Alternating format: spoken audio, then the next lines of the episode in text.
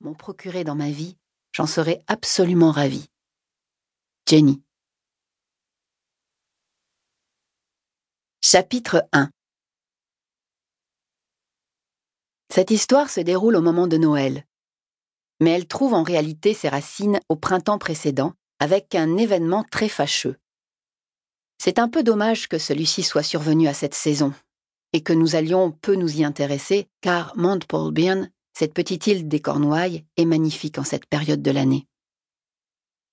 Une chaussée mène à ce village typique, qui était autrefois rattaché au continent avant que le niveau de la mer ne monte. Aujourd'hui, la marée recouvre la vieille route pavée deux fois par jour, ce qui en fait un lieu de résidence à la fois très romantique et extrêmement peu pratique.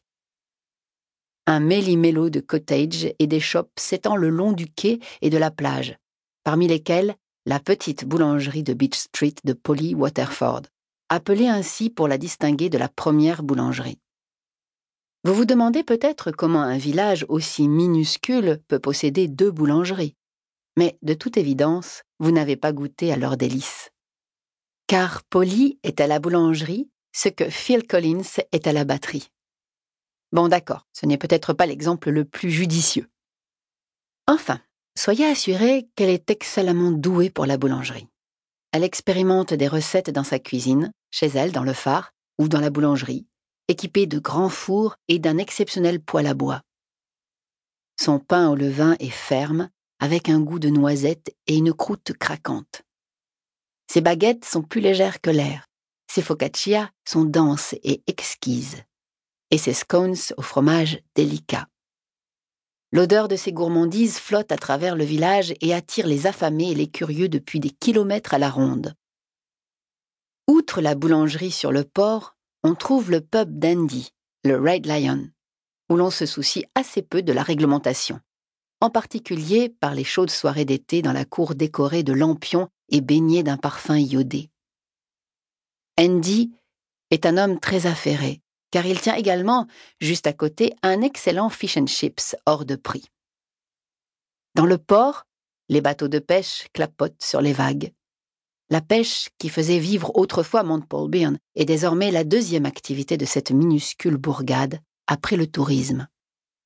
On peut apercevoir des pêcheurs aux doigts rougis qui réparent leurs filets ou, plus couramment ces jours-ci, qui étudient les relevés des mouvements de bancs de poissons et estiment la quantité de leur pêche. Plusieurs ruelles pavées arpentent les flancs de la colline, où vivent les mêmes familles depuis plusieurs générations. On avait craint que le village ne dépérisse, mais le renouveau de la boulangerie, reprise par Polly après le lamentable échec de son atelier de graphisme, coïncida avec de nouvelles arrivées, ou, d'après certains, les générats. Il s'est même ouvert un restaurant de poissons et de fruits de mer. Des bébés sont nés et le village semble à nouveau florissant. L'enjeu, dorénavant, et d'entretenir cette tendance sans que tous les charmants cottages délabrés ne deviennent des maisons de vacances rachetées par les fortunes de Londres et d'Exeter, qui ne viendraient que le week-end et feraient augmenter de manière prohibitive le coût de la vie pour les locaux. Mais à une ou deux exceptions près, du fait d'une connexion Wi-Fi instable et des horaires de marée constamment changeants, cet endroit reste peu ou prou isolé, comme il est depuis des centaines et des centaines d'années. L'été, l'île est toujours prise d'assaut par les touristes. C'est alors un peu la folie, car tous les insulaires essaient de gagner suffisamment d'argent pour tenir durant l'hiver interminable et glacial. Cette saison rime avec des enfants armés d'épuisettes, des adultes rêvant de leurs vacances d'enfance, avec de grandes plages dorées et la liberté de pouvoir courir partout, ce qui était parfaitement acceptable dans les années 1980, mais qui aujourd'hui paraîtrait un peu scandaleux. Au printemps, cependant, la saison touristique n'a pas encore tout à fait commencé. Avec seulement quelques visiteurs à Pâques. Ceux-ci croisent les doigts pour avoir beau temps et font mine de ne pas être déçus lorsque le vent, qui autrefois faisait échouer les navires sur cette côte dangereuse du sud des Cornouailles, emporte leur barbapapa ou lorsque les bateaux de pêche alignés dans le petit port ne tanguent pas pour embellir leurs vidéos de vacances, mais simplement à cause des vagues. Cependant, une fois partis les vacanciers de Pâques un brin déçus, et ceux que je devrais qualifier d'incroyablement arrogants qui prolongent leur séjour de quelques jours et sont récompensés par une belle journée ensoleillée, si bien qu'ils ne cesseront de narguer leurs amis durant les cinq années à venir, Mount Paul Byrne jouit d'un court répit avant l'affluence estivale. Ainsi, en avril, Mount Paul Byrne fait une pause. Si l'on regarde vers les terres, on aperçoit les arbres commencer à fleurir, formant de grandes guirlandes de roses et de blancs. Les journées, très fraîches et changeantes au petit matin, se parent soudain d'un rayon de soleil.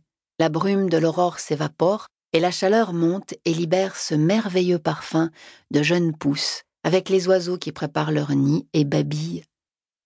Le vert tendre des arbres qui bourgeonnent et ce charme doux et bourdonnant qui caractérise l'Angleterre aux prémices du printemps, dans ce qu'elle a de plus beau.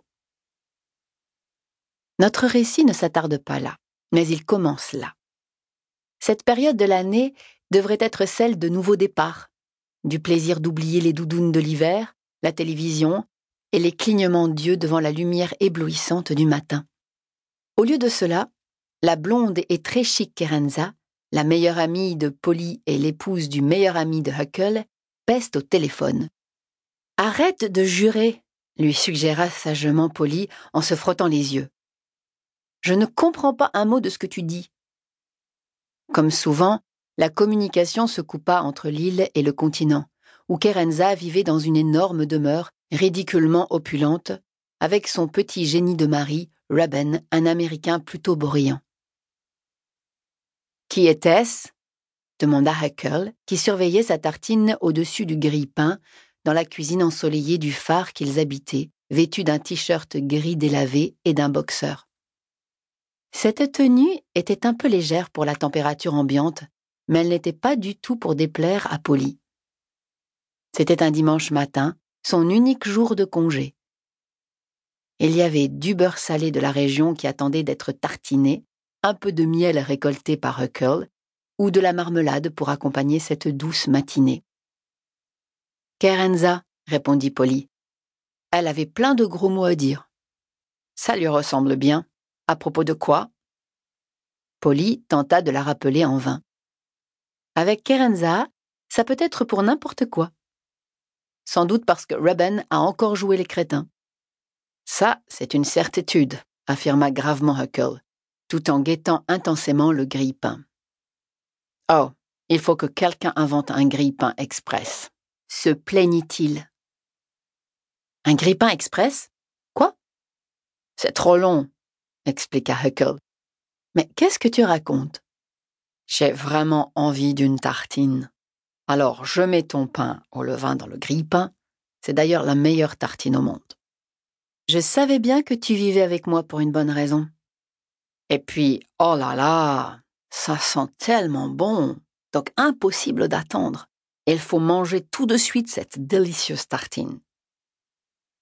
Huckle appuya sur le bouton et deux tartines de pain légèrement dorées, à peine grillées, sautèrent. Tu vois, dit-il en les attaquant férocement avec un couteau à tartiner.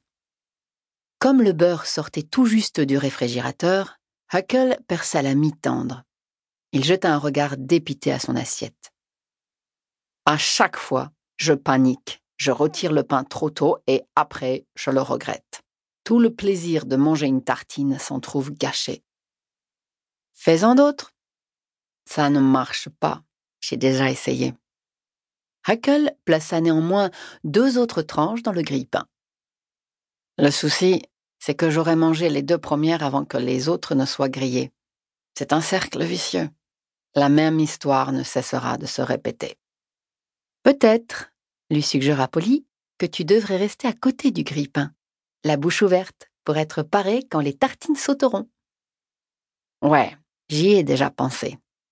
Avec une machine qui pulvériserait le beurre pour que ce soit prêt tout de suite. Plus besoin de tartiner en vitesse, parce qu'il ne faut pas faire attendre cette délicieuse tartine. Je pensais impossible que quelqu'un soit plus obsédé par le pain que moi, ironisa Polly. Mais je crois et je n'en reviens pas de dire ça, que tu as peut-être trop réfléchi à cette histoire de tartine. Si seulement je pouvais inventer l'express grille-pain, nous serions plus riches que Reuben.